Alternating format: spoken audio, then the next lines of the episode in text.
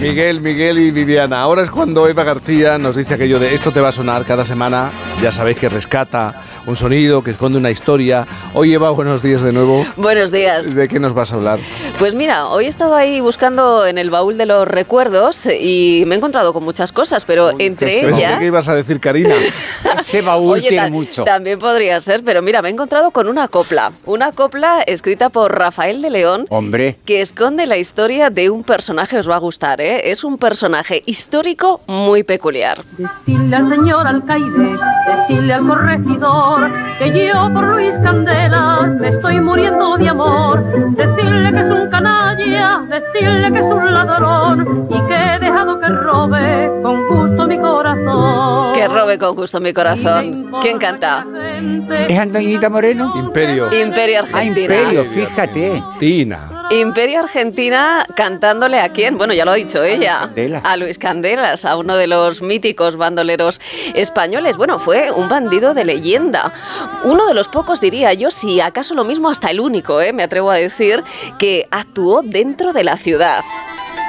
Porque sí, nació en Madrid, en el barrio de Lavapiés, y su imagen y su comportamiento, fijaos, era, mm, yo creo que tenía muy poquito que ver con un delincuente común, porque él era un tipo inteligente, era astuto, carismático, tenía buenos modales, aunque eso sí, cuando él quería, ¿eh? Porque si no... pasa más, ¿eh? Sí, así, de vez en cuando.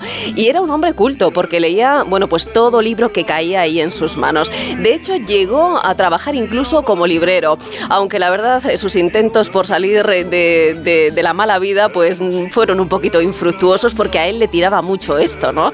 Y, y eso que sus padres eh, vivían sin agobios económicos y además le apuntaron incluso hasta a un buen colegio. Pero él, bueno, pues se metía en todos los fregados y provocaba numerosas peleas. Hasta que un buen día fue expulsado del colegio cuando un clérigo le metió una bofetada y él le respondió, pues dándole dos.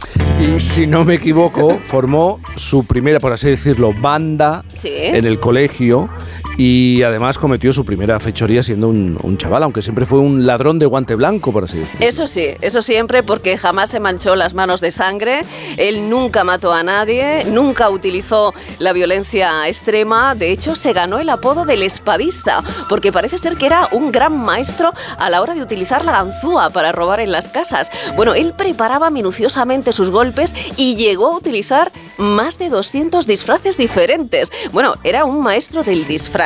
Su fama, bueno, fue extraordinaria, tanto que el pueblo e incluso hubo también algún que otro agente de la autoridad que le ayudaron en sus fechorías. Fíjate que siempre se alía airoso de todos los enredos.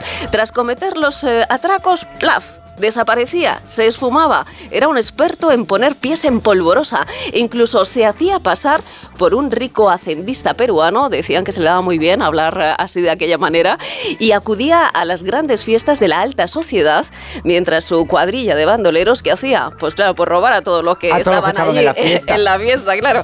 Él justificaba su afán por robar en que la riqueza estaba mal repartida, pues como pasa ahora, ¿no? Lo mismo, cometió su primer robo a los 15 años, poquito después fue encarcelado por deambular a altas horas de la madrugada por la calle de Santa Ana con 19 años, al morir su padre. Bueno, pues se replanteó un poquito su vida, pero nada, que le duró muy poquito, que, que no había manera, vaya, porque fue condenado a seis años de prisión por robar dos caballos y una mula. Y es que esto del robo le tiraba mucho a él, ¿eh? era, era su gran afición. Hay que recordar además que en aquellos años, bueno, pues había numerosos bandoleros, ¿no? Por todo el territorio español, con cuadrillas tan conocidas como, por ejemplo, las de José María el Tempranillo, seguro que, que os suena, ¿no? Y él, pues no podía ser menos. En su historial se registraron hasta seis fugas y lograba siempre, bueno, consumarlas porque no sabéis lo bien que se le daba eso de los sobornos. Oye, era un experto.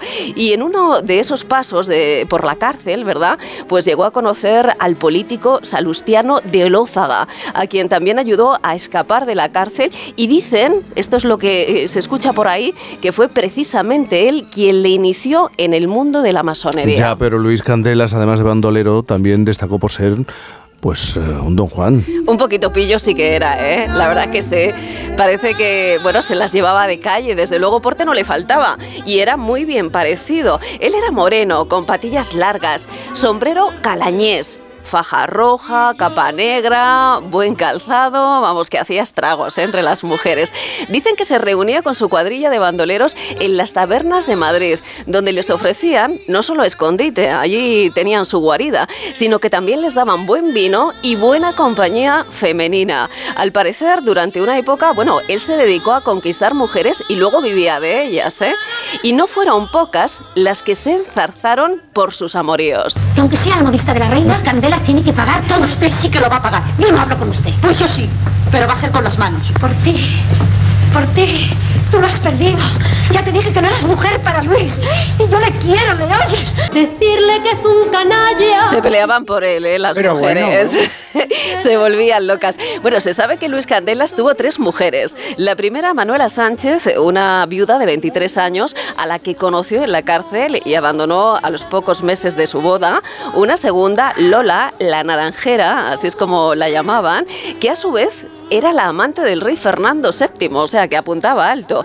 Y Clara, que fue una mujer de clase media y de familia trabajadora, que acabó siendo su perdición porque ella se negó a escapar eh, con él los dos juntos a Inglaterra. Eva, y para ir terminando con esta historia, este recuerdo, claro, muchos aciertos eh, como delincuente, pero también algunos errores que acabaron con su condena a muerte. Claro, es que él no era tan perfecto como parecía y como creían las mujeres. Fijaos, en 1837 el diario de avisos de Madrid ya publicaba la orden de busca y captura de este bandido, el más famoso y el más temido también de, de aquella época, ¿no? Los carteles con su imagen empezaron a rodar y empapelaron los muros de toda la ciudad. Y es que Luis Candelas cometió dos errores que fueron muy graves.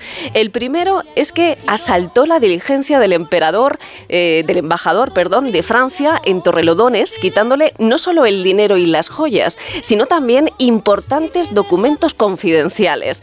Pero es que después cometió un error todavía peor. Robó en la casa de la modista de la reina regente, María Cristina de Borbón dos Sicilias, la millonaria doña Vicenta Mormín, y claro, este último error le costó su condena a muerte. Después del asalto, pues claro, Luis Candelas planeó su ida a Inglaterra, pero su mujer, pues al llegar a Gijón dijo que no, que no, que no, que se, no se quería marchar, que ella quería volver, así es que decidieron volver a Madrid y después de pasar la noche en una posada, Luis Candelas fue detenido, acusado de cometer más de 40 robos y claro, fue juzgado y condenado a la pena capital. Ojo, que esta pena solo se aplicaba a los delincuentes más peligrosos. Bueno, y mira que lo intentó, le llegó a escribir a la reina regente, pero finalmente fue ejecutado eh, mediante la técnica del garrote vil la plaza de la Cebada. Terminamos con una curiosidad, muy rápidamente. Muy rápidamente, fijaos, aquí en eh, Madrid, en la calle Cuchilleros número uno, existe un restaurante que seguro que lo conocéis Se porque se llama Las Cuevas de Luis Candelas y allí se recrea la época en la que él vivió y además, eh, bueno, daros cuenta que también sirvió de guarida, ¿no? Para, para este bandolero roba corazones. Una. Bueno, Luis Candelas, eh, Candela, cuidado con candela. él, que, que daba candela, sí, Candela, tanto que daba candela. candela. Eva, gracias. A ti. Pequeña pausa.